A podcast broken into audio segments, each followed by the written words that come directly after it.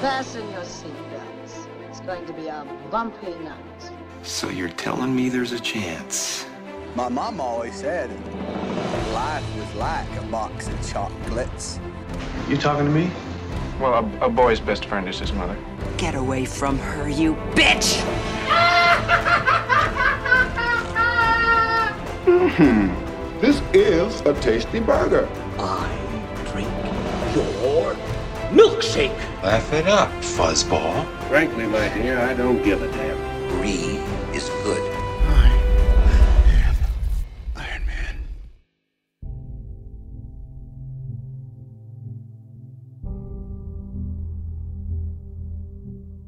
Bienvenidas y bienvenidos a otro episodio más de el Throwback Podcast de Cine Express. Mi nombre es Alexis León, profesor guion bajo León en las redes. Y hoy llegamos al episodio número 92, acercándonos más y más al gran episodio 100, que ya le contaremos la sorpresa que vamos a hacer para el mismo. Hoy tenemos casa llena, hoy comenzamos la ronda de películas, o por lo menos las rondas de películas que van a ser eh, la película que queramos escoger siempre y cuando sea, creo que del 2018, 19 hacia atrás, ya lo dijimos en el podcast anterior. Así que prepárense porque vienen muchas películas buenas, películas que a lo mejor usted ni sabía que existían. Y para eso yo voy a empezar a presentar al corillo que está aquí, casa llena hoy. Voy a empezar por el señor eh, José Morales. José, cuéntame, ¿cómo está todo? Saludos, estamos, bueno, estoy muy bien, este, contento siempre de estar aquí con ustedes, mis amigos, compartiendo y, y con el público que siempre está allá escuchándonos. Saludos a todos ellos también y ellas, este, vamos allá. Súper, súper, tremendo. Eh, también está eh, The Dude, el alma de este podcast, el señor Luis Angelet. Cuéntame, Luis. Eh, saludos, Alexis, saludos, compañeros. Eh, espero que todos estén bien y estamos aquí, estamos vivos. Estoy despierto, creo, si no estoy en el primer sueño o en el segundo, pero vamos allá. o si eres parte de una proyección de otra persona aquí, de otro sueño aquí. Ah, diablo, yo no había considerado eso, fuck you. Yo, yo me mando. Mira, quiero seguir por Rob, que está por aquí con nosotros hoy. Rob, cuéntame, ¿cómo va todo? Pues mira, eh, está todo bien, eh, contento de esta selección esta semana, película que eh, estaba loco por escoger, así que a petición popular volvemos a hablar de lo que nos gusta y nos apasiona. Qué bueno, qué bueno. Estaban locos por salir de la, de la ronda de mafia, hablen claro. ¿Verdad que sí? No tanto. Yo sí. Digo, la, las últimas películas fueron, fueron buenas. Bueno, todas fueron buenas, pero sí, había que como que coger un breakcito también. Fico, ¿cómo te va todo? ¿Cómo te trata la vida? ¿Cansado? ¿Estás bien? ¿Estamos, estamos bien? Todo bien, gracias a Dios. Estoy listo para hablar de esta película, que estoy, esta película, peliculón, así que estoy loco por, por hablar de ella. Es que bueno que Rob la escogió, así que no la vi hace tiempito. Y la vi anoche con mi esposa, que me dijo que, ¿cuál, cuál es la película esta semana? Y dije, bueno, es Inception. Ah, pues esa sí la veo.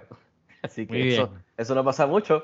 Así que nos sentamos y la vimos juntos y estuvo bien chévere. Así que, pero así, listo. Saludos a todos los Tremendo. muchachos y saludos a todos que nos están escuchando. Alexis, ¿y tú cómo estás? Yo estoy bien, estoy bien, estoy recuperándome de, de varias semanas de mucho trabajo, ya, ya como que caí otra vez en tiempo. Súper, súper bien.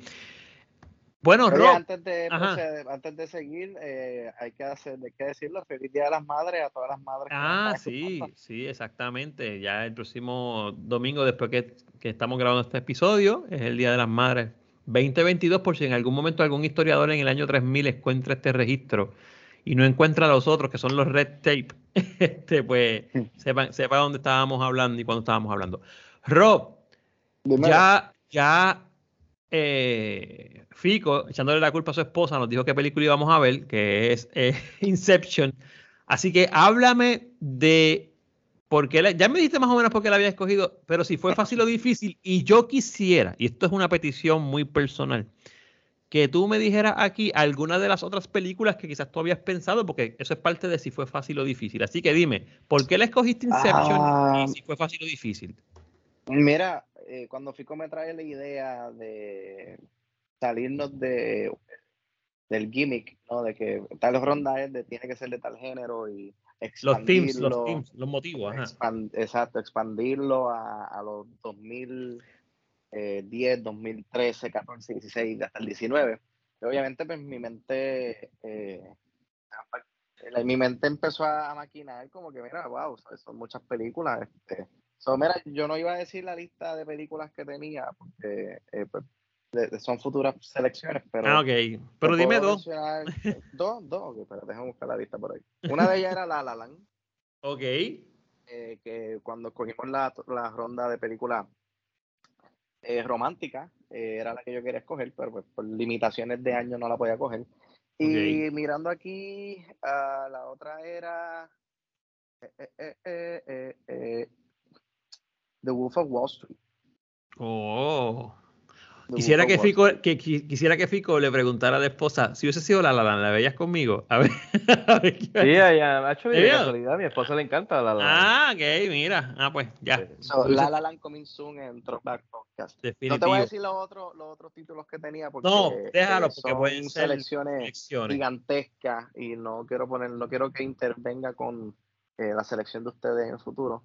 Am, mira, no fue, no fue, eh, estaba bien overdue, like, yo estaba loco por escogerla, una de mis películas favoritas de todos los tiempos, eh, una de mis películas favoritas de de Christopher Nolan. De yo este te muchachito que se llama Christopher Nolan. Christopher Nolan, no sé si la han escuchado. Yo me atrevería a decir que es, es mi película favorita de Christopher Nolan. Oh. Eh, mira, eh, yo tengo, o sea, yo tengo experiencia visitando el cine que yo recuerdo con mucho cariño, con mucho aprecio, que marcaron o cambiaron mi, mi visión como cinéfilo. Yo he ido al cine cientos de veces y estoy seguro que ustedes también han ido cientos de veces y no se recuerdan de todas. Pero hay una en particular que sí se acuerdan. Yo me recuerdo mi primera película, Star Wars The Phantom Menace. Yo recuerdo cuando fui a ver al cine The Dark Knight. Yo recuerdo el cine cuando, yo recuerdo cuando fui al cine a ver Avatar por primera vez. Y yo recuerdo cuando fui al cine a ver Inception en los outlets de Canóvana. Y recuerdo haber salido con, con la con la mente volada, porque eh, tenía tantos conceptos de, de- del sueño, cosas que uno eh, le pasa mientras está durmiendo, el sueño dentro de un sueño, eh, soñar con algo y levantarte al otro día, querer, queriendo hacer lo que tú soñaste. Eh, cuando tú te estás empezando a caer dormido y de momento sientes que te estás cayendo por un barranco y te levantas así sobresaltado. Hermano, todas esas cosas me volaron la cabeza y, la manera en que Christopher Nolan cuenta la historia eh, eh, es perfección, es perfección y eh, me alegra, me alegra que la pudimos haber revisitado aquí para el episodio eh, 92. Chévere, hermano, qué brutal, qué brutal. Oye, quiero, quiero darle la ronda ahora porque quiero, ya, ya me dijiste la primera experiencia. ¿Qué tal la, qué tal la experiencia, Rob, revisitándola ahora para el podcast? O sea, cuando la viste para el Soy podcast. sincero, no la veía hace años. Pensé que ibas a creo decir, te soy como- sincero, no la vi. No, la vi, la vi, la vi. Me quedé dormido. No, no, no, no, no, papi. Esta película se, se from start to finish, eh, sin una pausa. La actually la vi con mi esposa, su primera Chévere. vez viéndola. Y Chévere. ella, yo llevo tiempo, yo llevo desde que nos mudamos juntos hace como cuatro años, diciéndole, más, siéntate conmigo a ver esta película, y ella no me interesa, no me interesa. Hasta que en estos días le dije como que, mira, esta es una película que significa mucho para mí, me, me- me encanta y me gustaría compartirla contigo. Y mira, si no te gusta, pues no te gusta. Y si te gusta, pues fantástico. Y al final de la película se levantó, se bebió dos panadol para el dolor de cabeza y me dijo, para el carajo, yo no vuelvo a ver una película que me haga pensar como esta. Así que está buena, está cool, qué bueno, pero yo no sé qué carajo pasó, si el cabrón está soñando, si está en el mundo real. Así que la próxima película que me pongan de DiCaprio, me dijo, me ¿sabes lo que me dijo? Y este es mi tercer pick que también está por ahí en remojo. Me dijo, mejor ponme The Revenant, mejor ponme a Leonardo DiCaprio eh, clavado por un oso antes de ponerme a Leonardo DiCaprio entrando de sueño a sueño. Oh, Perfecto, oye, pues, Pero mira, no- oye, eh, Ajá, dime. disculpa, pero o sea, me percaté de muchas cosas que hacen años, pues, como no la veo, pues uno ahora pues la mira y la examina y, y mano, hay un tema central que cuando yo la vi originalmente no me di cuenta porque en aquel momento era eh, un niño eh, precoz, que no sabía mucho de la vida, que cuando la vio, no, este, este tema principal de la película le pasó despercibido, y es el tema de, superar la muerte de alguien, de dejar a alguien descansar y tú seguir con la vida y no quedarte stuck en un pensamiento y en un recuerdo. Y esa me encanta que ese, ese tema está en la película más, y es más principal que los mismos sueños. Y ahora viéndola después de tanto tiempo y con un poquito más de madurez, pues lo pude, lo pude apreciar y eh, estoy seguro que a Fico le pasó y a ustedes también le pasó, que cuando al final de la película se bajan del avión y sale Papa Hans Zimmer eh, tocando esa pieza magnífica de Time, eh, los ojos no estaban secos, estaban bien llorosos. Así que ya, Tremendo, oye, tremenda experiencia.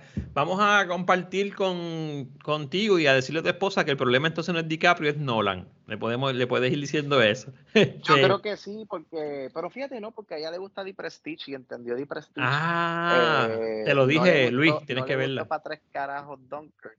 Y cuando vio Tenet a mitad de película se levantó y se fue. Que no se sienta mal, que no se sienta mal. Eh, eh, mira, antes de seguir, quiero ver la primera experiencia de, otros, de las otras personas que están aquí y la experiencia revisitándola. Voy a empezar con Luis. Luis Angelet, muero por escuchar tu primera experiencia, o si fue hoy, y qué tal. Una, dame un recap, porque después vamos a hablar de esto en la mesa virtual. Háblame, Luis. Ya, mi primera experiencia fue hoy. Yo nunca había visto Inception. Eh, y fíjate, en verdad tiene como dos minutos y veinte minutos espectaculares. Eh, pero nada, eh, me la disfruté, no voy a decir que no. Tiene cosas muy, muy, muy, interesantes. Tengo, sabes, mis quejas, por supuesto, porque como no las voy a tener. Pero, pero en general, pues buen trabajo, Nolan, te felicito. Eh, supongo que esto dio pie a que después pudieses hacer cosas más exorbitantes aún. O sea, veo, veo la escalera, así que nada, gracias, gracias por la oportunidad y, sigo comentando en la mesa virtual. Ok. Perfecto. Esto es lo más genérico que puedo hacer, ¿verdad? Me gustó, me gustó porque es por encimita. Ya mismo entramos al, al, al second layer, al segundo sueño. José, primera experiencia cuando la viste, si te acuerdas, y revisitándola para el para el podcast ahora, esta semana, que imagino que la viste. Yo estoy bien, bien de acuerdo con la introducción de Rob, este, cuando él dice que uno, uno recuerda, este, ¿verdad? Cuando uno va ya llegando a los, a los veintipico, este, o quizás un poquito más, ya uno, ya uno tiene como memorias bien específicas que uno puede siempre buscar y las encuentra bien rápido, o sea, siempre las tiene en la parte de atrás de la cabeza y, Inception es, es, una de esas memorias para mí. Inception yo la fui a ver, este, yo creo que yo la vi en, Dorado y la vi, este, creo que fui como tres veces al cine a, verla.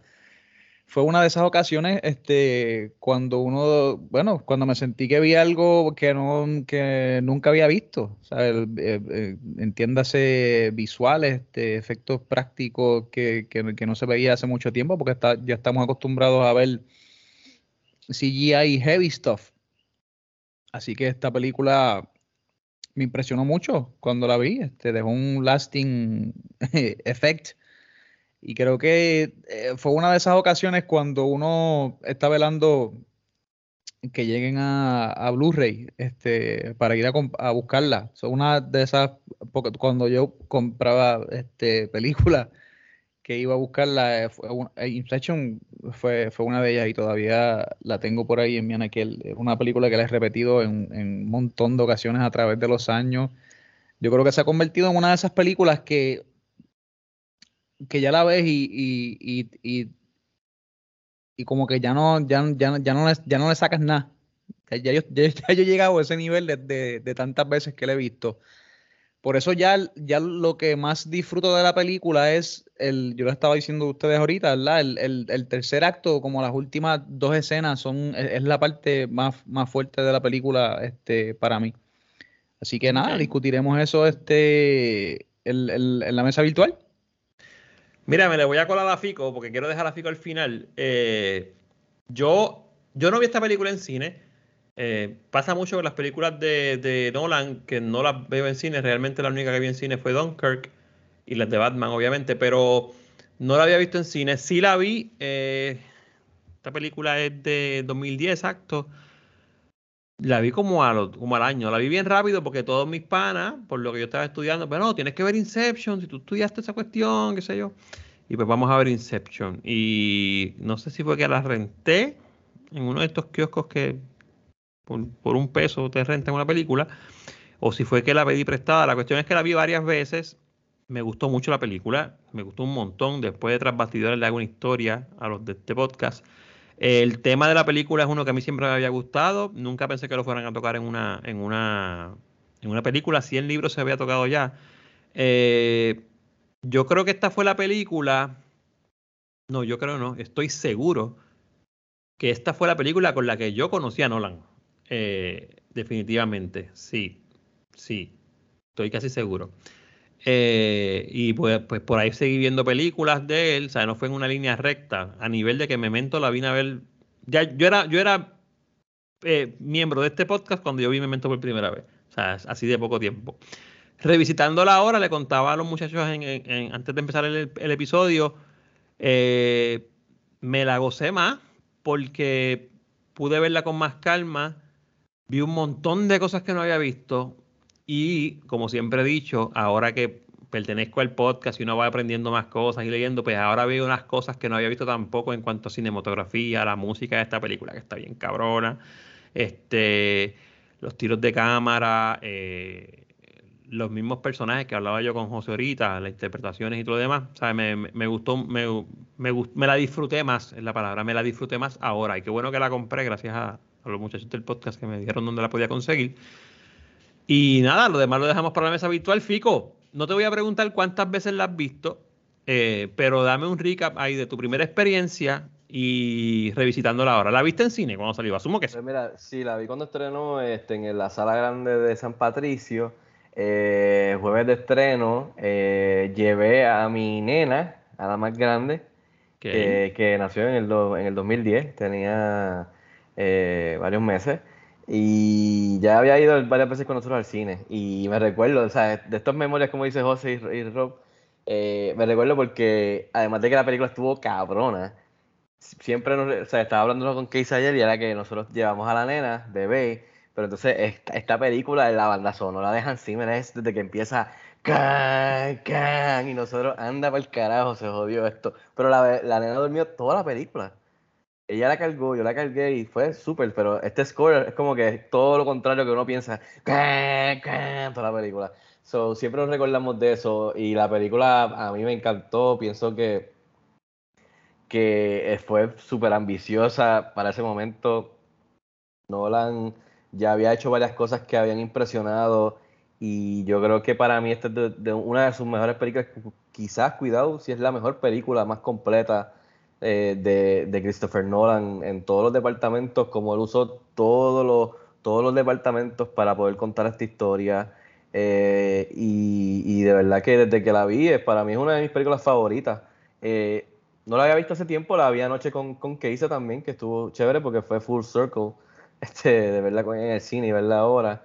Y, y, te soy honesto, desde que estábamos viendo la película, los dos estamos sentados viéndola y cada vez que pasaban cinco minutos nos miramos y decíamos, esta película está cabrona que los dos, los dos estuvimos juntos toda la película, Este, diciendo, diciéndonos, esta película está cabrón. Poníamos pausa y decíamos, ah, este, qué sé yo, no me recordaba de esto, y la, estábamos discutiendo y todo. Así que la experiencia de verla nuevamente, brutal. Se acabó la película, ella tenía los ojos aguados, yo tenía los pelos parados, tenía los ojos aguados. De verdad que ese final para mí, lo hablaremos ahorita, pero sorry, ese final tiene que ser uno de los finales más cabrones en la historia del cine, sorry. Desde la música hasta lo que, lo que, de lo que trata ese final y cómo él lo deja eh, para que tú te jodas cuando te vas de la sala del cine. Así que seguiremos hablando en la mesa virtual, pero sí, Section, un peliculón, en verdad que sí. Estaría bueno el experimento psicoanalítico de ponerle la música a tu nena como si nada, a ver si la reconoce. Ahora, uh. este, mano, vamos a hablar un poco de Inception otra de estas películas que por más cosas que digamos aquí usted puede conseguir más cosas. Eh, Estrenó el 8 de julio del 2010. O sea, 22 años tiene, ya está a punto de cumplir 22 años. 148 minutos de duración, dirigida por nuestro amigo Christopher Nolan, escrita por Christopher Nolan. Son de estas películas que siempre voy a decir que son las duras, porque la escribe el que la hace. Producida por Emma Thomas y Christopher Nolan, distribuida por Warner Bros. Pictures y Legendary Pictures. La trama, escuchen bien, sigue a un ladrón profesional que roba información infiltrándose en el subconsciente de su objetivo, que le ofrecen la oportunidad de borrar su historial criminal como pago al que le ofrecen, perdón, la, la, oportunidad de borrar su historial criminal como pago por la implantación de la idea de otra persona en el subconsciente de un objetivo. O sea, ¿qué? ¿Esto es un revolú? Sí, esto es un revolú. Tiene que ver la película para que entienda. Y con calma. No puede ver la película con el celular encima. Lo estoy regañando, sí. No puede, tiene que soltar el celular y ponerse a ver la película. No hay de otra. No hay de Eso otra. ¿sabes? Eh, eso es típico de nuestro amigo Cristóforo Nolan. El elenco, Leonardo DiCaprio, eh, Ken Watanabe, Watanabe, Joseph Gordon-Levitt, Marion Cotillard, Elliot Page, Cillian Murphy, Michael Caine, que se me había olvidado que salía esta película, eh, Tom Berenger, la música de el pana de Fico, Hans Zimmer, la fotografía de Wally Feister y la edición de Lee Smith. El presupuesto, 160 millones, pero hizo 836.8 millones, 837 millones. O sea, una película, y esto lo voy a tocar en la mesa virtual porque el hecho de que haya hecho tanto dinero, una película que quizás no se entiende bien desde la primera vez que tú la ves, típico con Nolan también, pues dice mucho.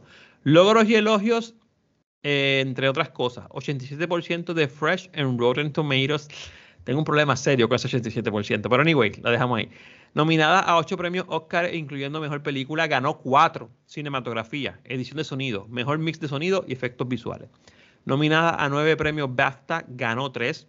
Ganó el WGA Award, ganó el premio Screen Actors Guild al Mejor Elenco.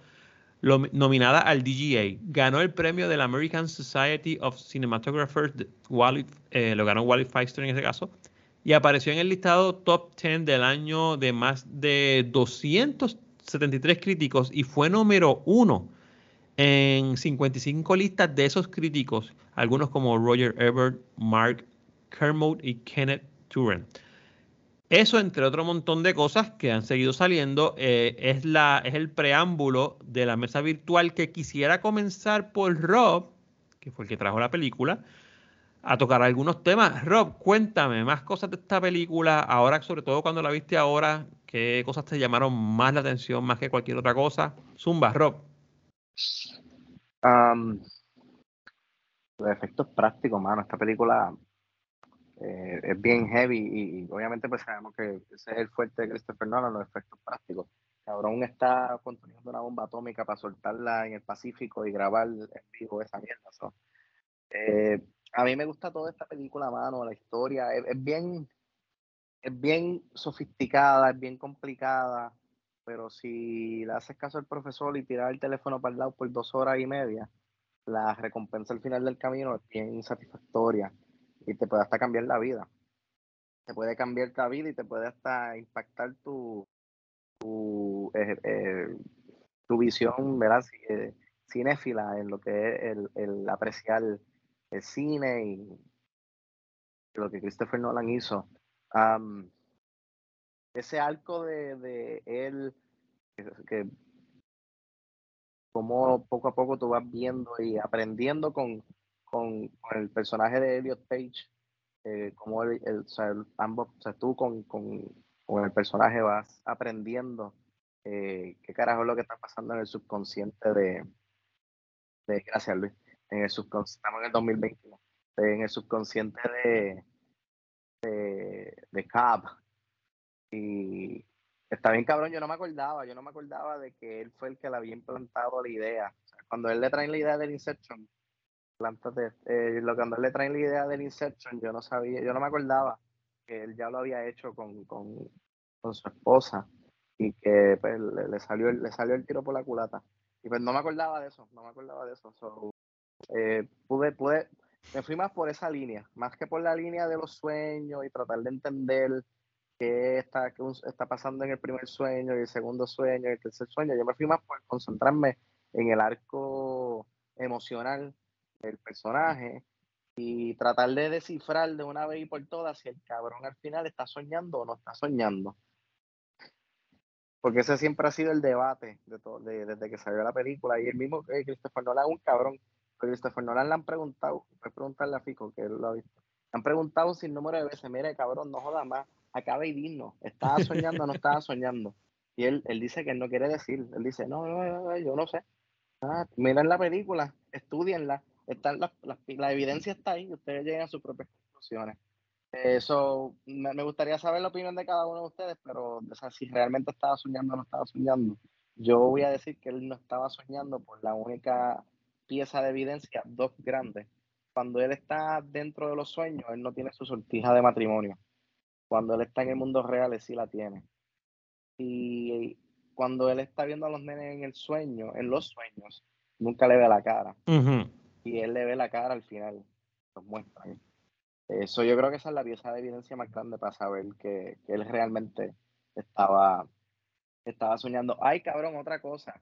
El limbo. Esa, esa noción de, lo que representa el limbo y lo que puede hacerte con, con la mente y cómo él se sacrificó y dijo, mira, yo me tengo que quedar porque este, yo tengo que, yo tengo que quedarme porque yo tengo que buscar a, a, a Ken Wasabi, porque si yo no lo busco a él y él y yo no le puedo salvar la vida, de que vale que yo regrese eh, del limbo, porque no voy a tener vida, voy a, se va a quedar todo en vano. La idea del insecto era que él, iba a implantar la idea para poder tener su vida de regreso, para poder estar con sus niños y continuar su vida eh, sin ese historial eh, criminal.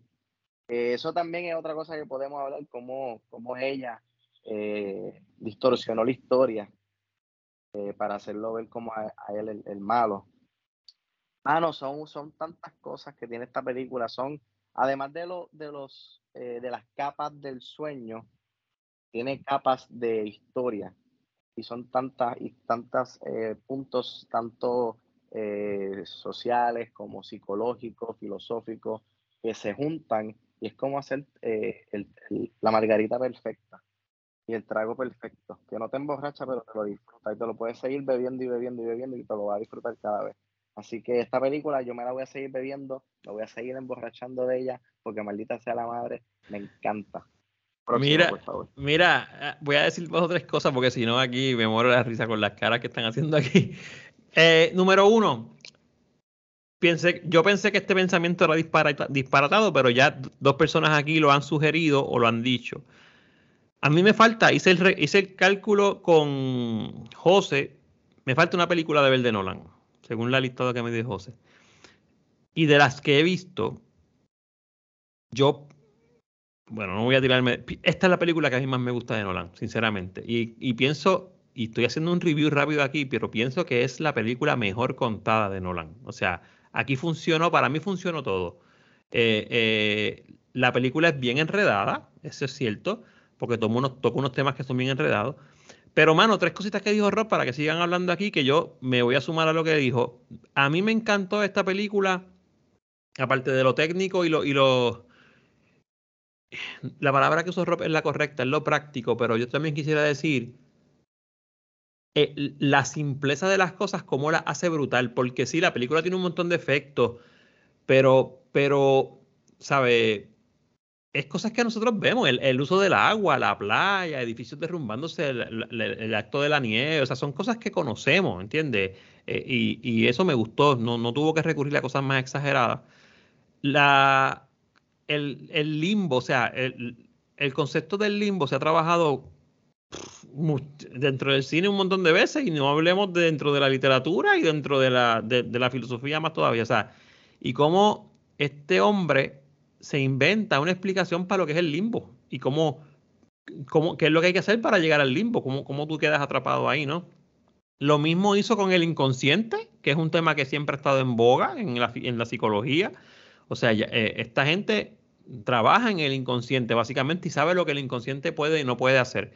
Y también los sueños, o sea, el, material de los sueños, que eso es.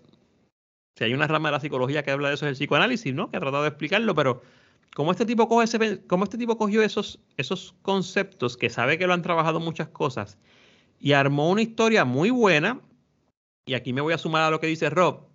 Esta última vez que yo la vi, me enfoqué más en lo que yo no había visto las otras veces, que es la historia de él y lo que él hizo, la falla de él, o sea, lo que él hizo que falló, que dice él no que falló, porque yo me había concentrado más bien en la historia de, lo que pasa con Cobb y Saito y lo demás, que es la historia que te cuentan, pero realmente hay un underlying story aquí, que fue que él sí había plantado una idea y lo que, pasó con eso. Entonces, cómo él cogió la temática de los sueños, el inconsciente, lo vendió por capas, un sueño dentro de un sueño. Entonces te, tira, que yo me imagino que el tipo tuvo que buscar alguna asesoría o algo así, te tira lo del tiempo. Tantos segundos aquí, es media hora allá, pero son seis horas allá. Entonces tú entiendes por qué al final Saito está todo jodido en, el, lugar donde está, o sea, todo viejo. Y cómo cuadran todo eso, eso, eso a mí me encantó de la película.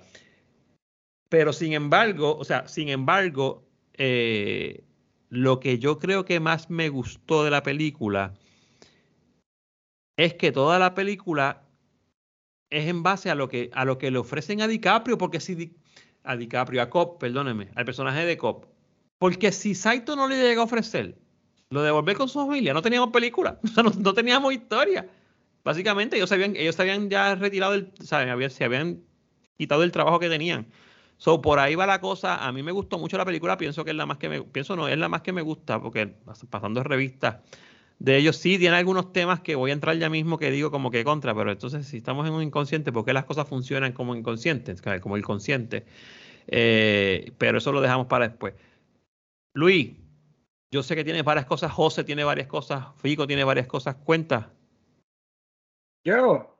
Sí. Eh, nada, en verdad yo quiero resaltar cosas positivas en este turno.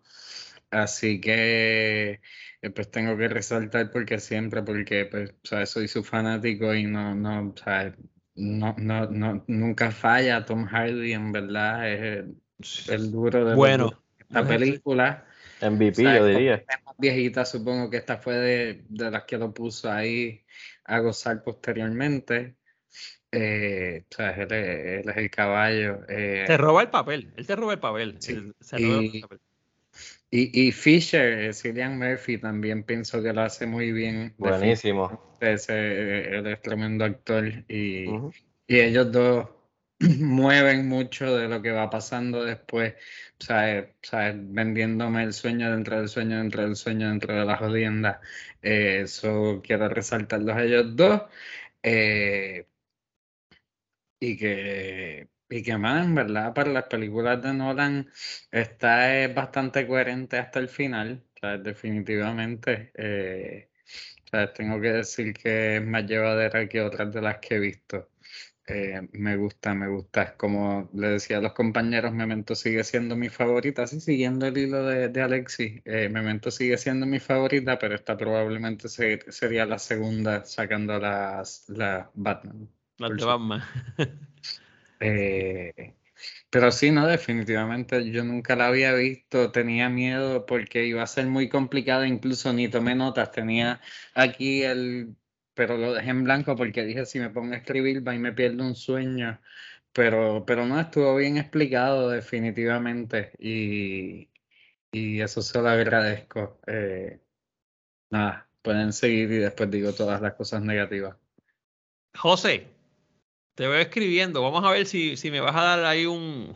No, no, no, no, no. Este, yo te puedo decir rápido. A mí, lo más que me gusta de la película es, es el, es, es que es lo real y que él no es, es lo que no es real. Sí, la temática de siempre, exacto. Eh, sí, es, es, quiero, el, quiero, aprovechar que le toca a José. José, yo sé que tú me habías dicho que tú has trabajado, habías trabajado antes. Sí, yo trabajé en un, laboratorio de sueño por muchos años. Me interesa mucho que traiga eso también, como que en lo que, lo que vas a decir o tu opinión. Pues yo creo, yo creo que ahora, que dices eso y aprovechar y, y, sacarlo ¿verdad? antes de, de, continuar, este, yo trabajé en un laboratorio de sueño y eso estuvo, eso fue, siempre yo pensaba en eso, o sea, cuando estaba trabajando en el laboratorio, en, en, en la temática de Nolan, de cómo él trabaja pues las fases, las fases de sueño, o sea, porque son, son cuatro fases de sueño, este, no todas son tan profundas. este, pues la, la mente pues, no consciente es la que está más activa, mientras tú estás en el, en el, en el mundo, ¿verdad? En el mundo de los sueños. Y tú lo que estás en REM, ¿sabes? Soñando es, es- es un... es- en cada ciclo de sueño dura eh, 120 minutos, cada ciclo. Este, y ese ciclo tú lo corres como cuatro veces en una noche. Y a- en ese cuatro ciclos tú corres las cuatro etapas de sueño. Las tres primeras son no REM, este, no, no sueña, este, y la última, este, pues entonces es REM. Y vas acumulando los sueños, tú sueñas como cuatro veces en una noche y se van acumulando en tiempo a medida que va transcurriendo, ¿verdad? Todas las etapas de sueño, cada, ¿verdad? Cada una de ellas. Así que lo que él está diciendo de, de las etapas de sueño, eh, pues sí, es- eso pues, se da. Este, yo no sé cuán posible sea, pero obviamente es un mundo ficticio que podamos compartir el sueño con otras personas. Lo que él dice de Cobb dice que tú puedes hablar directamente a su subconsciente, eso, eso es cierto. Este, por- y, yo creo que tam- yo escuché a un, a un, a un doctor hace poco, hace, hace tiempo, perdón, hace poco, no, Bruce Lipton, que él hablaba que los niños hasta los siete años son puros subconscientes, o sea, to- todos los mensajes que tú le das a un niño hasta los siete años se quedan grabados en, en- en- a- para toda su vida y quizá, y quizá puedan, este, o sea, marcar a un, a un, a un niño o a una niña para siempre. Anyway, sacando este, eso de ahí, obviamente ellos aquí están usando un sedante que quizás también puede prolongar el REM, que es la parte en la que tú sueñas, y eso quizás le da tiempo a ellos para aprovecharlo. También está lo que es la percepción del tiempo. Nosotros a veces podemos sentir que estamos eh, eh, un montón de horas en el sueño, pero la realidad es que quizás estuvimos eh, varios minutos, a veces hasta segundos. Segundo. Y tú sientes que, ¿verdad? Se siente así. Este, yo creo que también aquí podemos traer hasta Descartes, tú sabes, en lo, en lo que es la realidad y no, y no es la realidad. Este, nosotros no sabemos. O sea, la realidad es que cuando nosotros estamos soñando, nosotros bien rara la vez sabemos que estamos soñando, no sabemos la diferencia. Una de las partes que más me gusta de la película es cuando consiguen a- al, al químico, a Yusuf, que este señor le dice a Cobb, o sea, ¿quién, who are you to say otherwise? O sea, de, de que ellos están, ellos están yendo allí no a soñar, sino a que los despierten. Exacto. O sea, para ellos saber específicamente cuál es la realidad. Pero entonces, eh, lo que el Señor dice es cierto, o sea, ¿cómo, cómo nosotros, cómo vamos a saber? Para ellos eh, eh, puede ser que sea la realidad. Así que es, ese, ese hilo es lo más que a mí me mantiene en, en- en- en la película, es, es lo más que me interesa. Este, te puedo decir también, Perdóname, José, y, esa, y ese cuestionamiento que le hace Yusuf es bien importante porque después encontramos que, que ese es el problema que tiene Cop con, Sí. con, con Molke. Entonces, entonces, él le está cuestionando a ella que esa no es la realidad, pero fíjate cómo Yusuf le dice, ¿y quién tú eres para decirle a ellos que esa no es su realidad? Que es Exacto. una pregunta que nos hacemos nosotros todos los días, cabrón. Sí. O sea, y si esta no es la Sí, realidad, sí, sí, sí, ¿entiendes? sí. Es Luis. ¿vas a zumbarte algo ahí? Algo que me acordé ahora de las cosas positivas que sí me había gustado, que quería mencionar, es que la realidad es que casi todo lo que nosotros vemos es a través de los ojos de ella, de, de, de, de Pinga, se me fue el nombre de la, de la Eh, arquitect. Mal. De la arquitecta, ok. arquitect- este, se me fue el nombre de ella. Ariadne, Eh, Ariadne. Ariadne, exacto. Ariadne, exacto, Elliot Page, Ariadne. Eh, y, y que está gufiado porque ella es como la nueva, como la que no sabe nada, y así es que nosotros nos enteramos de todos los peos de, de Leonardo en realidad. ¿Sabes? Porque más nadie lo sabe. Y, y me gusta ese ángulo de, de la narrativa. Ya, algo A, a mí me gusta mucho, ahora que tú dices eso, me gusta mucho el ángulo de ella, porque yo creo que ella carga con algo que ninguno de ellos, o sea, ella, ella tiene como una, una conciencia que, que está más desarrollada a- hacia los demás que, el- que, el- que todos ellos, porque muchos de ellos están todos, every man by himself, ella está bien, genuinamente preocupada por cómo las cosas que Cobb está guardando, que básicamente lo que Cobb está guardando no, no, no- es ella, o sea, es un recuerdo que él está encapsulando y una versión idealizada de ella. Pero entonces él lo que está guardando es el recuerdo, pues, obviamente, de que él hizo el Inception y la primera persona que lo hizo fue a ella. yo tengo otra teoría, yo digo, digo, no tengo una teoría, ¿verdad? Pero otra pregunta abierta que no necesariamente no la tenemos que contestar. Pero ¿qué tal si Cobb se hizo un Inception a él mismo? Este, este era el, el tótem de ella. Este, esto podemos darle de, muchos ángulos, pero la realidad es que es irrelevante que nosotros sepamos si es un sueño o no. Porque e, él, esto es específicamente lo que él quiere, mantenernos en la discusión. ¿Sabe? Si, si tú eres un director y quieres que una película mantenga un factor que tenga algo de eternidad sobre ella, esto es uno de los trucos que perdure. Esto es una de las cosas que tú haces. Claro. Que sí. Por eso Ridley Scott, y esto puede sonar como un truco, ¿verdad? Pero él, lo es, lo es, lamentablemente lo es. Este, Ridley Scott, cuando le dijo a todo el mundo en Blade Runner que el pana era este, un replicant, eh, se jodió porque es que ya no hay, ¿sabes? Ya, ya, ya no está eso que tú te seguías preguntando, ¿será o no será? y todo el mundo haciendo teoría a la que el pana revela el truco, pues que ya, ya no hay nada que ver, sea, ya no hay, ya no hay nada que te ate a.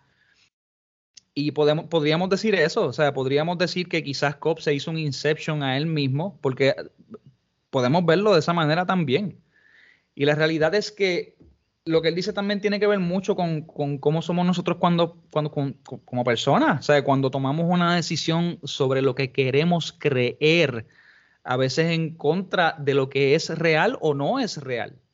Porque, por ejemplo, ella se quedó con, con esto todo el tiempo de que no, de que esa no era la realidad. Pero entonces ellos dicen que ellos, que ellos estuvieron, o sea, they grow all together, se hicieron viejitos juntos, sin embargo, las escenas que nos enseñan cuando ellos se despiertan de este sueño, ellos siguen siendo jóvenes. Hay, muchos, hay muchas piecitas que están puestas en un lado y otro que van apuntando a, diferentes sitios. También nosotros no sabemos cómo él se levantó, qué kick usaron para salir del limbo. O sea, porque todos los, ellos se quedaron debajo del agua en la van. Yo no vi a Saito y a Cobb saliendo de allí, ¿me entiendes? Y hacía falta un kick para para que ellos subieran.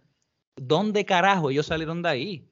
Entonces todo el mundo está haciéndose las pajas mentales con que el tipo se despertó del sueño. Mm, yo no sé, mis amigos. Paso el micrófono. También, también quiero añadir a eso que también está, estábamos hablando ayer yo con Keisa, que de la mano con lo que dice José con su teoría, lo nítido de esta película, que, después lo iba, lo iba, a hablar, es que me gusta que al principio Christopher Nolan, eh, muy efectivamente, en lo general, te presenta todos los muñequitos, te presenta todas las reglas de las que vamos a estar disfrutando y, eh, ejecutando la historia dentro de este mundo.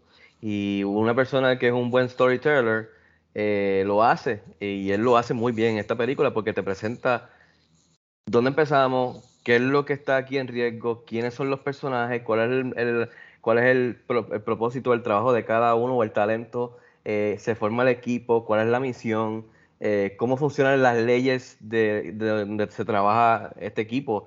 Y entonces, además de todas estas otras capas que ustedes han mencionado, psicológica, que sí de sueño, que sí de filosofía, que sí, todo eso está, pero además de eso, eh, el tipo hace una película que es un heist film de un sueño dentro de un sueño dentro de un sueño. Y es un heist film. Es un equipo como Ocean's Eleven que hacen esta misión.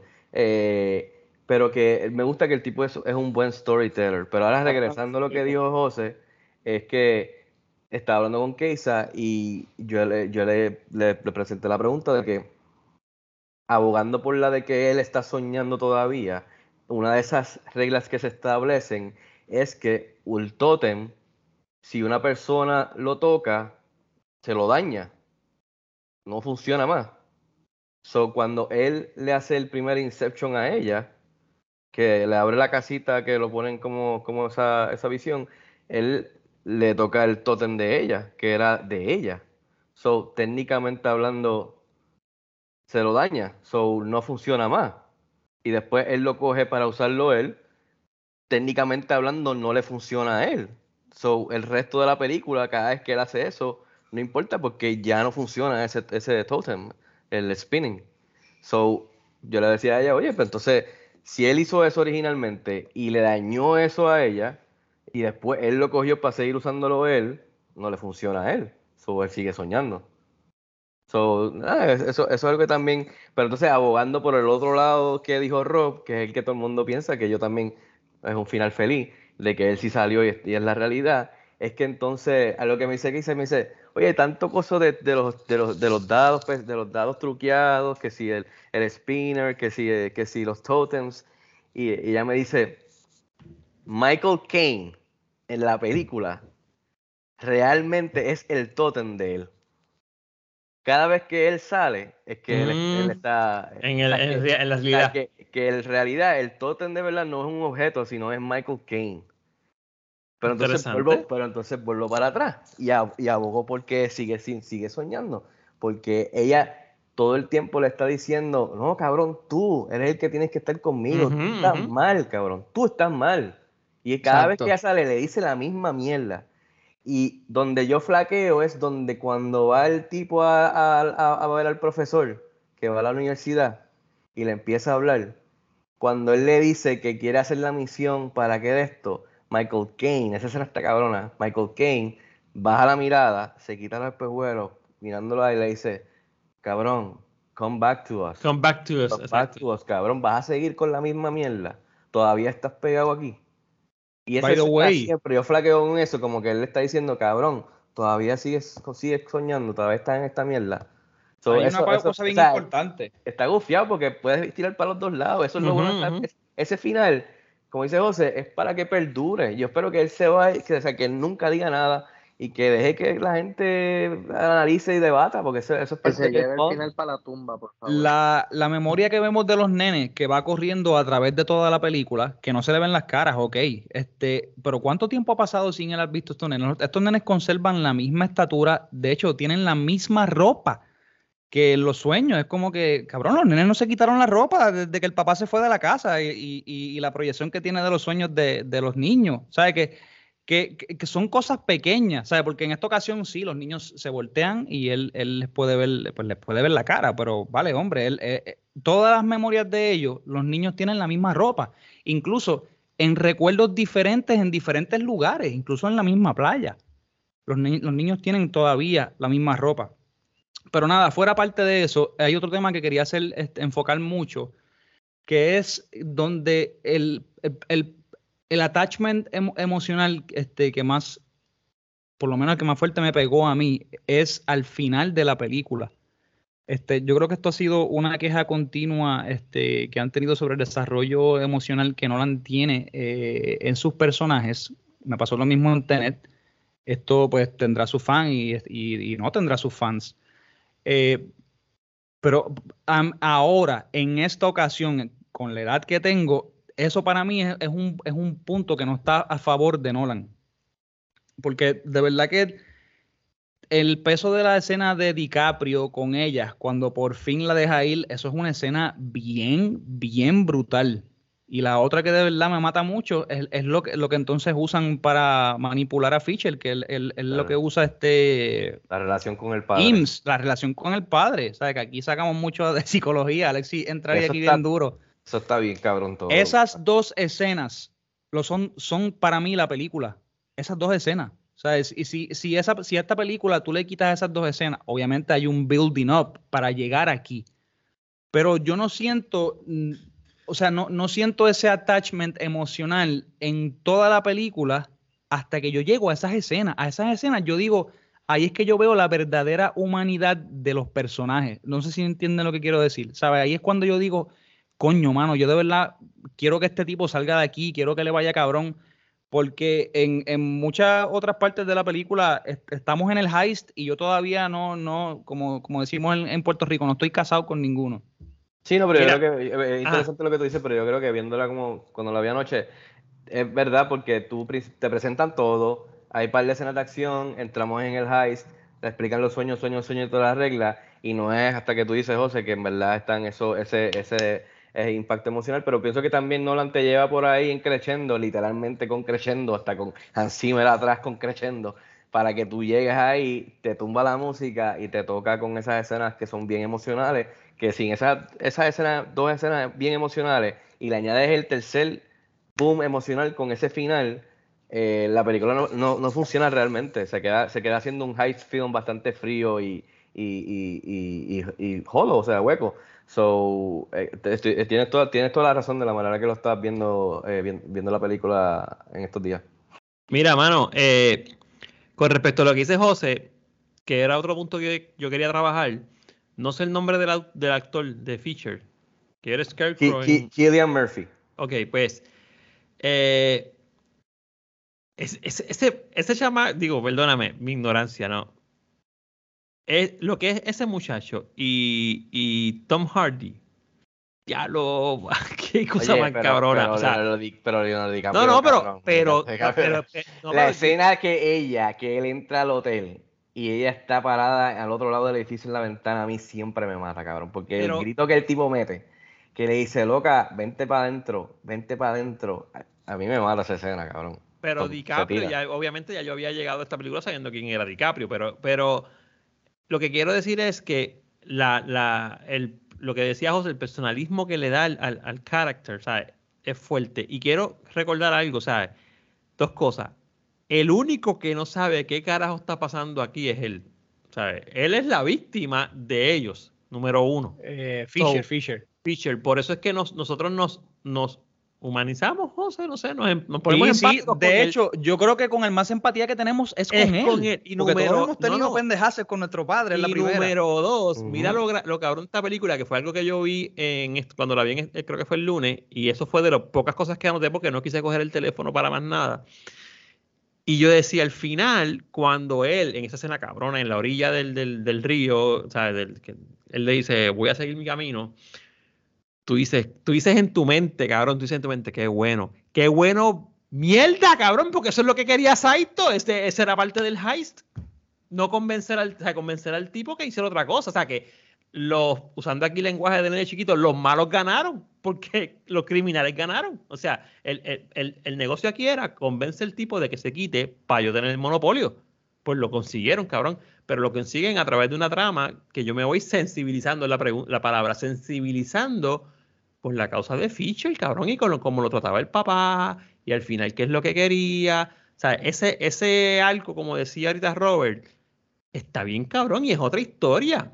Y algo, completamente opuesta a la historia de, de, de Cobb con Moll, que también es una historia bastante profunda. Y antes de que, de que José, no quiero dejar pasar, para mí no fue nada de coincidencia que el, el contrapeso de DiCaprio en la película, obviamente era Moll, pero eh, quien estaba al otro lado era, era Ariadne, que constantemente le estaba diciendo, estoy aquí para ayudarte.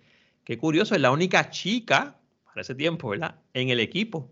O sea, eh, es la única chica. Qué curioso que no la haya escogido, ¿verdad? Un personaje femenino para servir ese contrapeso, que es la que llega porque la necesitan, pero es la que se sensibiliza con la causa de él y la que se atreve a entrar, porque los otros panas probablemente sabían. Este chamaco también, que se me va el nombre. Dios mío, se me fue el nombre.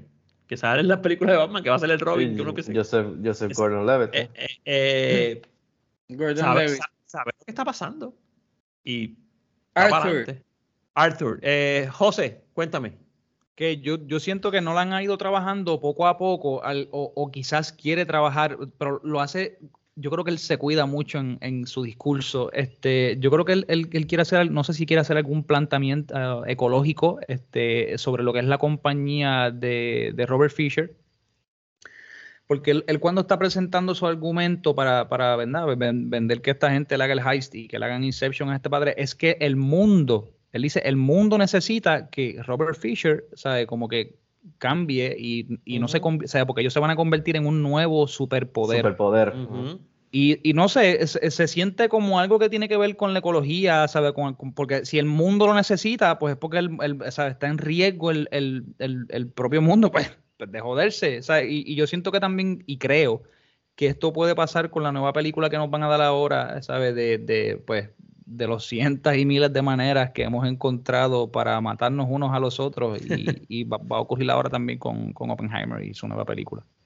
Yo, yo pienso también, rapidito, que, que el- en el caso de, de- hay hasta un llamamiento más allá con la película de, y me pasó también en otra película de que voy a decir más adelante, y es que, ok, el heist es para convencer a Fisher o plantar la idea dentro de Fisher. Vamos a hablar, claro, había un montón de otras formas de resolver ese problema.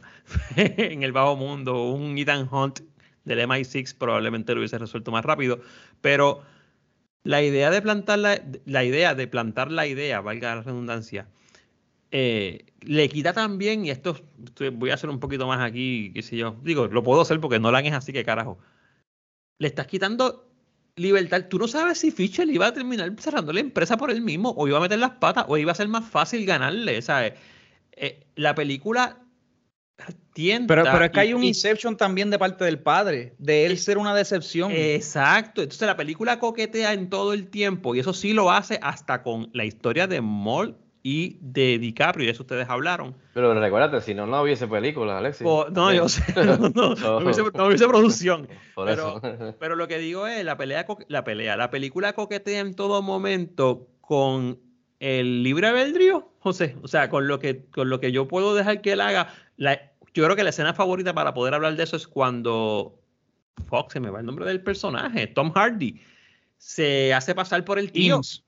Que, que, que al final está cabrón ese Eames. pico cuando él le dice, voy a hacer mi vida. voy a-". Entonces la cámara, tiro. el diablo, que viste, me estoy dando cuenta de las cosas que valen la pena. Y es que es difícil porque tú sabes que a él le conviene, porque, oye, no, no, Claro. vamos, vamos a salir de la parte de la compañía, porque pues sa- saquemos el foco de ahí. Sabemos que le conviene psicológicamente a él claro. como personaje Como sanar personaje. una herida.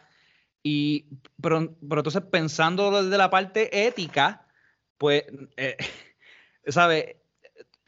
No, Tiene que haber un no- Yo no sé porque no, diciendo- estamos, no estamos resolviendo. O sea, lo, lo que estamos haciendo es que estamos poniendo un parcho para que él siga adelante. Digo, el, el parcho en la película es un parcho que es permanente, le va a funcionar porque es como si borráramos el trauma. Por eso yo les Sí, puse en el, sí. en el grupo, básicamente esto es una, eso estamos descendiendo hasta un nivel y, y esto es psicoanálisis, ¿sabes? Eh, eh, El, el Al- tipo están trabajando todos sus problemas con su padre para que al final lo resuelva ¡pum! y vámonos. Y tú terminas la película diciendo, cabrón, tranquilo, que hiciste lo correcto. ¿Qué carajo sabes? Tú hiciste lo correcto. O sea, tú hiciste Exacto. el ice. Hiciste el ice. Eso es todo. No, y él hizo lo que hizo porque quería llegar a su familia. Oye, el, el, yo, em, esto es en mi libro, uno de los tipos más inescrupulosos en la película es Cobb, mala mía. Definitivamente. Es O bien sea, mezquino. Por eso es yo digo que yo no me... Sí, él, él es él nada más. Él es el nada más. Él nada más. ¿Sabes? Es lo que yo quiero, lo que yo necesito. Por eso yo digo que en esta vez, en esta vuelta, desde la primera escena, cuando ah, se va del tren, cuando abandona a su compañero, que pues no, pues, que se joda, él me choteó, pues que se joda y sigue por ahí para abajo. Y, y cada vez que él se levanta de la silla o cuando culpa este, a Gordon Levitt de que no estaban listos para la seguridad, tú puedes ver que él está tratando de controlarlo todo, pero en la mayoría del tiempo es para él salirse con la suya, para él poder volver y conseguir lo que no, quiere. les, no les cuenta lo del limbo. No les Exacto. cuenta que están ahí y que si se quedan ahí no vuelven. O sea, Exacto. Eso, es- que, eso o es sea, te- bien tenemos un tipo que por eso es que yo digo que yo, yo no llego hasta el final donde yo veo, por eso yo digo, usé la palabra humanidad, porque veo cierta humanidad en él, porque yo digo, diablo, ahora es que yo veo ver un, un poco de humanidad en este cabrón, porque Ya lo, no quiero mono- monopolizar No, la conversación, no, pero zumba, zumba, hablábamos al principio, antes de que Fico entrara y grabáramos el episodio, en lo que podríamos llamar el prólogo, de la cuestión de cómo se trabajan los personajes. Tú me perdonas y podemos ver la película 70 veces el que me esté escuchando en el podcast. En esta película, Leonardo puede ser el protagonista y podríamos hasta debatirlo, pero no es el héroe de la película. O sea, Leonardo no es la persona buena aquí. ¿sabes? No, Eh, al estoy contrario, totalmente de acuerdo contigo. Con la mujer. El único que es bueno aquí es, es Killian Murphy. Que, Eh, que- Exacto, Sí, es sí. es la víctima, es la Sí. víctima. Es la persona- exacto, es la víctima. So, Luis y Rob también, que no, para que digan más Yo, cosas. ok, yo, mira, justo porque, eh, ¿sabes? Ok, Sí, madre o mía, sea. pero- Tenemos la escena en el fondo, gracias a Luis. Exacto, ok, de- dime tú, si la guagua está dando vueltas en cantos y ellos están dormidos y eso hace que en el hotel se muevan las pendejaces, pero solo para él, o sea, porque los otros están durmiendo y no se están cayendo como el tipo con el que estaba peleando, sino que están flotando en el aire. Pero entonces en el avión también están flotando y se están turbulenteando encima de sus asientos. Es que depende de quién sea el sueño. Y en el otro no, puedes, no te pongas pero, ni pero piqui si la guagua está dando vueltas, entonces en el avión se tienen que estar revolcando aunque estén amarrados, tienen que parecer que están convulsando todo. Yo creo que tiene que ver, yo creo que, sí, esos son nitpicking que siempre van, yo tengo algunos también, como por ejemplo el- la gravedad en muchas cosas, ¿sabes? Por eso, Voy a- voy a hacer- pero voy a hacer- pero- es muy bonito, pero, pero- cabrón, me, me está... Pero yo pienso que tiene que ver también con el, yo pienso que tiene que ver también con el, que yo lo explican en una, con el momentum, o sea, qué tan, qué, qué tan momentum tiene la, la, la- eh, el movimiento que estás teniendo. Este, a mí me, a mí me, me dio más piquiña el hecho de que cómo se comparten todos el mismo sueño. Esa- esas cosas me dieron un poco más piquiña, pero las pude, las pude bregar porque realmente esa no es, aunque es, aunque la película corre por ahí, no es la intención final de la película. Además de que estos temas del sueño son bien complejos porque vamos a hablar claro quién es quién. Yo sé que José trabajó, sé yo sé que José trabajó en el laboratorio del sueño y el sueño como proceso onírico tiene unas fases, ok, eso es un proceso humano. Pero de ahí a interpretar los sueños, a jugar con el inconsciente, son temas bien, bien eh, peligrosos, bien ambiciosos, porque nadie puede describir el inconsciente. O sea, y el hecho de que tengamos realidad en un realidad igualita, todo el mundo habla inglés, todo el mundo, los colores existen de la misma forma en un inconsciente, pues te deja ver que hay cosas a las que no se puede llegar, pero somos humanos, de otra forma podríamos haber llegado, ¿no? Eh, pero sí, Luis, hay mucho nitpicking en muchas cosas, sobre todo esa del movimiento fue una de ellas. Eh, aún así, y lo digo como contraparte, me gustó mucho cómo lo trabajó. O sea, eh, el hecho de que mientras la guagua da un ¿Había, 360, había ah, alguna otra manera de es que no había otra forma de trabajarlo. Pues, sobre todo, sobre todo lo del estamos- agua, sobre todo lo del agua. ¿Qué estamos hablando entonces? Exacto. No, No, y la, y, la, y la realidad es que estamos en un sueño. O No, sea, no, eh, eh, las, leyes, las leyes de física yo creo que en, lo- en el sueño muchas veces se, se rompen. Sí, no, ya, acuérdate Yo- que la, la ley de Yo física- vuelo en mi sueño. La ley de física eso, funciona o en este plano. O Pero sea, también- hablemos, hablemos de esas escenas de acción que están brutales. O sea, entiendo lo que está diciendo Luis, pero en serio, de la manera que el tipo te la plasma en la, en la pantalla grande, o sea, brutal, mano. Todo lo de, de- de que está dando vuelta eh, eh, eh, mientras él está peleando con el tipo, después cambia y está flotando cuando está Después está buscando- flotando alrededor del ascensor. Él sabía en su plan que él iba a estar flotando en ese momento Pues, para poder poner esas cargas. definitivamente no. O eso iba a ser más difícil, pero dio la casualidad que de leche está flotando. ¿Cómo? Yo, yo lo que pienso es lo siguiente, lo que pienso es lo siguiente, y o sea, lo que digo, perdón, hubo una escena, no recuerdo en qué momento de la película fue. Yo he visto esto con Nolan mucho, el agua, ¿sabes? El- la cuestión del agua, y, y en una escena pasa algo con el agua afuera y en el sueño, pues hay o una inundación, o se llena todo de agua, o caemos en una playa. Y es cómico porque, y esto quizás José que ha trabajado con esto, o sea, eh, eh, muchas veces nos pasa que si estamos soñando con algo, ah, si estamos soñando que nos estamos orinando, nos estamos orinando en la cama cuando éramos chiquitos, eso pasaba, ¿sabes? Eso pasaba en los niños chiquitos porque no tienen el control de eso. Eh, y hay gente adulta que le pasa, pero usted no, no le ha pasado, usted- ustedes, por ejemplo, hay una gotera en la, en la casa y estás soñando con, con algo que tiene que ver con agua y cuando te levantas es que te está cayendo una gota, por ejemplo, o está lloviendo, ¿sabes? Eh, y ese tipo, ah, me encantó como no la han cogido esas cosas que pasan cotidianamente y te las trajo en una película. Ah, pues si afuera está pasando esto, adentro va a pasar esto, ¿entiendes? Eh, eh, porque son cosas sea, que se eh, pueden to- conocer.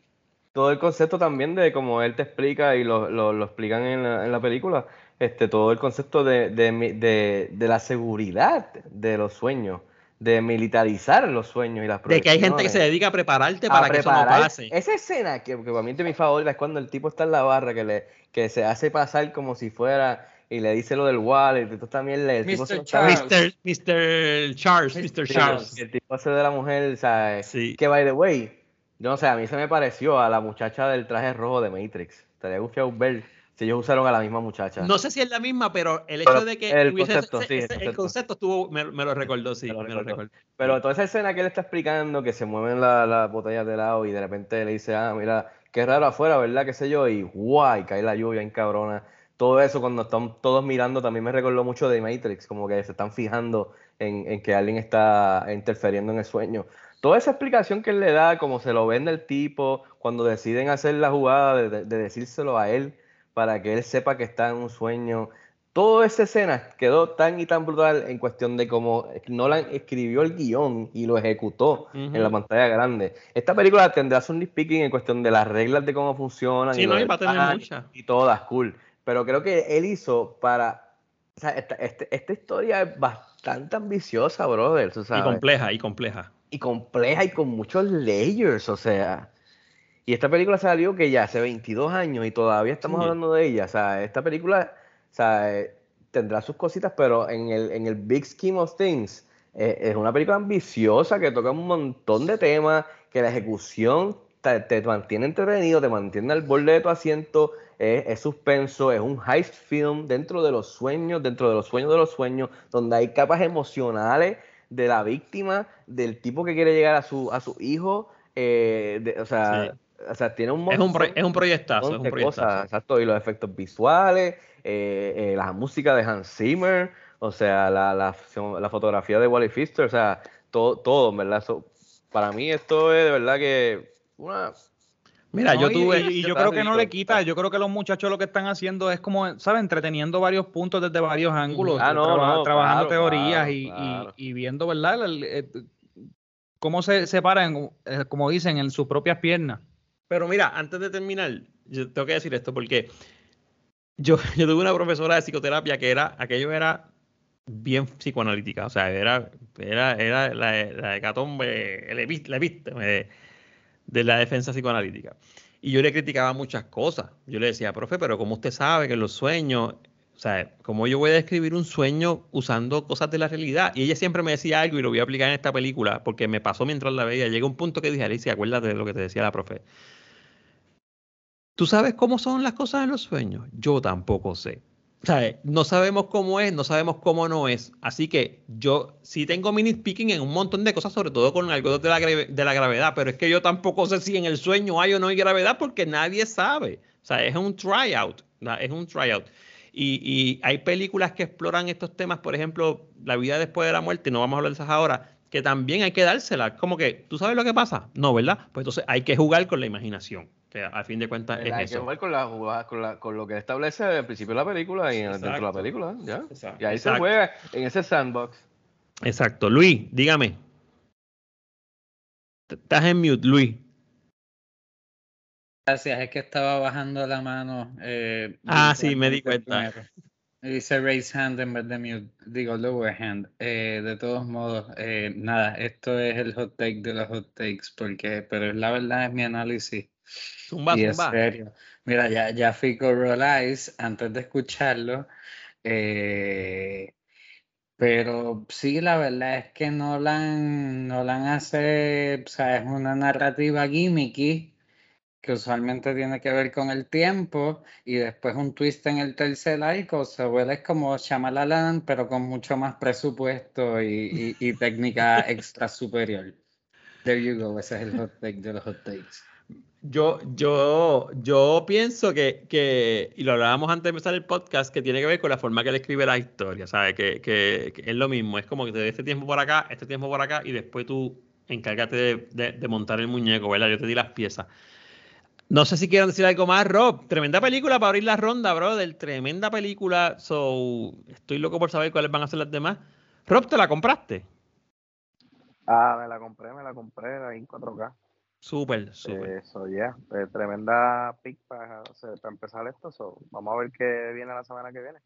Mira, hablando de la semana que viene, eh, tengo por aquí que la próxima selección le toca a nuestro pana José Morales. Yo te voy a hablar claro.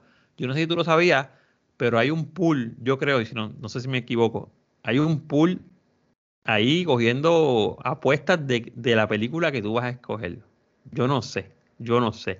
Yo no sé porque yo no conozco bien, o sea, conozco tus gustos, pero no sé cuáles tienes en, en- en- en agenda. Y como te tocó primero, o sea, no puedes sacar en Leaway, pues entonces dinos la película que vamos a ver para el miércoles que viene. José, Tengo dos, pero no, no quiero maltratar mucho a Rob, así déjame, que déjame, antes que las diga, vamos a hacer un recap de esta ronda, porque lo hablamos la semana pasada. Eh, Rob o Fico, dame el recap de las reglas de, la- de esta ronda. Antes de que le dé las reglas, yo soy masoquista, maltrátame, así que cógela sin miedo ahí. Fico, Fico, ¿estás con nosotros? Fico, Sí. dámele a la gente un recap de, las de las reglas sencillas de esta ronda que vamos a ver, para que sepan de lo que estamos cogiendo. Pues mira, este, desde que empezamos este proyecto siempre habíamos, creo que puesto la regla de que era una década para atrás para poder mantenerlas bastante alejadas de la actualidad. Así que después de eso creo que la acercamos a nueve o ocho años. Así que en estas nuevas rondas vamos a estar eliminando eso. Así que son desde el 2019 para atrás, que podemos escoger cualquier película. También vamos a estar eliminando por el momento lo de que cada ronda tiene un, un tema, un theme, eh, o sea, o un género, eh, comedia, acción, eh, deporte, o un theme de Navidad o de Valentine's o lo que sea. Así que vamos a estar descartando eso por un rato. Así que todo el mundo puede escoger lo que quiera y pueden escoger películas que se acerquen hasta el 2019 para mantener los tres añitos de distancia, por lo menos por, por un ratito. Esa es la idea. Ok, perfecto. Pues ahora, José, ¿qué película vamos a ver para la semana que viene? ¿Cuál va a ser tu selección? Sería la segunda. La primera fue Rock con Inception. Cuéntanos. Bueno, este, voy a primero, primero que nada, la película dura una hora y 36 minutos, este, así que yo Oh. creo que eso le- les va a encantar a ustedes. No por eso es menos compleja y los temas que toca son bien fuertes. La película es del 2008, este, yo creo que esta película también fue un debut y, y esta película eh, a mí me encanta. Este, se llama Hunger del director este, Steve McQueen. So, la película Hunger, eh, no sé si tienes por ahí, José. No la he visto, obviamente, por eso, por eso reaccioné así como que. "Diablo, este cabrón Es no un ha visto". drama, un crimen biográfico este, de uno de los líderes, bueno, por lo menos en la, en, en la cárcel en, en el, en el sur de, de Irlanda, este, Bobby Sands, de la IRI. Está bien, déjalo ahí, déjalo ahí, ya. Ahí lo dejo. Este, sí, porque ya vi, ya vi la carátula aquí y ya la voy a ver, porque obviamente ya vi quién es el actor y todo lo demás. Digo, la voy a ver como quiera. Quiero, mira, según las herramientas que me ha brindado este podcast para yo saber dónde tienen la película gratis y demás, una aplicación que se llama Plex, pero si no la puede alquilar en Amazon, la puede alquilar en, en, Apple, TV, y en AMC. en AMC incluso veo que la aplicación está en streaming eh, en, en, la, en AMC 2008. Hunger. Ah, No la había visto. No había visto. Una hora con 36 minutos, una película cortita. Una hora con 36 Era minutos. papi sin pena, aquí tírate otra para ver dos. Ni modo. No, no, yo, yo, la- la- ya se enterarán cuál iba a ser la otra, este, y nada. O tenemos tiempo para escoger películas, sea, tenemos una ronda donde los años se mueven un poco más arriba y la realidad es que yo creo que yo, yo Esta voy a estar como, siempre esta hasta como ahí. quiera. Esta calla Sí, como esta cae, esta cae como 2008. quiera, sí. Y es una película que yo no sé, en, esta ronda me, me gustaría encontrar películas que, que, que, que, fueran, que empujaran este, un, un poco más allá la- la- la- las narrativas que, solemos escoger. No tan solo eso, que también sean de quizás utilidad o quizás de como entrar a partes históricas, este, pues, de cosas que se han dado, que han pasado, y que quizás pueden también motivar a la gente a buscar un poquito de información este, de, de- de- de cómo podemos hacer el uso de, nuestro cuerpo para movimientos políticos y demás, ¿sabes?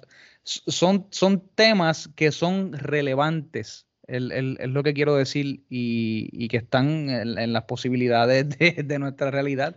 Así que nada, los dejo con esa. José haciendo bien su trabajo. O sea que vamos a ver esta tremenda película para la semana que viene. Sí, sí. Mira, este, José, ¿dónde te, dónde te consigue la gente? Cuéntame rapidito. Me consiguen en las redes bajo Soy José Mora. Soy José Mora. Eh, Bob, ¿dónde te conseguimos? A Twitter e Instagram, eh, Bobby Bob. Yo, Bob, no, no pongas mute, Bob. Háblame de la super entrevista que estrenó esta semana. Que sé que la vi. No la vi al momento cuando me la enviaste, pero la vi después. Eh, para que la gente la busque. En Cine Express también, háblame. Mira, sí, eh, teníamos eso callado hace mes y medio. Eh, eh, tuve la oportunidad, el privilegio de entrevistar a Victoria Alonso. ¿Y quién es ella? Pues ella es la segunda en mando detrás de Kevin Feige en Marvel Studios, productora de todas las películas de Marvel que han salido, eh, presidenta del departamento de efectos visuales de Marvel Studios. Y tuvimos una charla súper interesante hablando sobre Doctor Strange in the Multiverse of Madness. Hablamos un poquito también sobre Moon Knight. Así que eso está disponible ahora mismo en el canal de YouTube de Cine Express y obviamente pues tomando el momento para agradecerle a la persona responsable de esa entrevista, a la persona responsable de que yo esté aquí al fanático número uno de Bobby Bob, el señor Fico Canjiano. Así que, Fico, eh, muchas thank you. Y nada, seguimos para adelante. Súper, súper. Vayan y vean la entrevista. De una vez dejen el like, suscríbanse y prendan la campanita. Y cualquier comentario. Luis, ¿dónde te seguimos eh, para enterarnos de lo que estás poniendo? Twitter Luis Angelet. A mí me consiguen como profesor guion bajo León en Instagram o profesor León en el YouTube y en las redes. Fico Canjiano, ¿dónde te conseguimos a ti y dónde conseguimos a Cinexpress? Y háblame, yo sé que hay algo corriendo por ahí, ya yo le di RT también, un, concurso, tíralo aquí. Ah, sí, sí, este, estamos eh, haciendo un concurso primero para unos detalles promocionales para Doctor Strange in the Multiverse of Madness. Y otro concurso aparte para ganar boletos para la función especial de la película de, del director que muchos consideran como el Christopher Nolan de Puerto Rico, el señor Transfor Ortiz, que es El Karaoke, que es la próxima película de su universo cinematográfico, que, que la premiere es el lunes. Así que están esos dos concursos corriendo en cinexpresspr.com, pueden participar.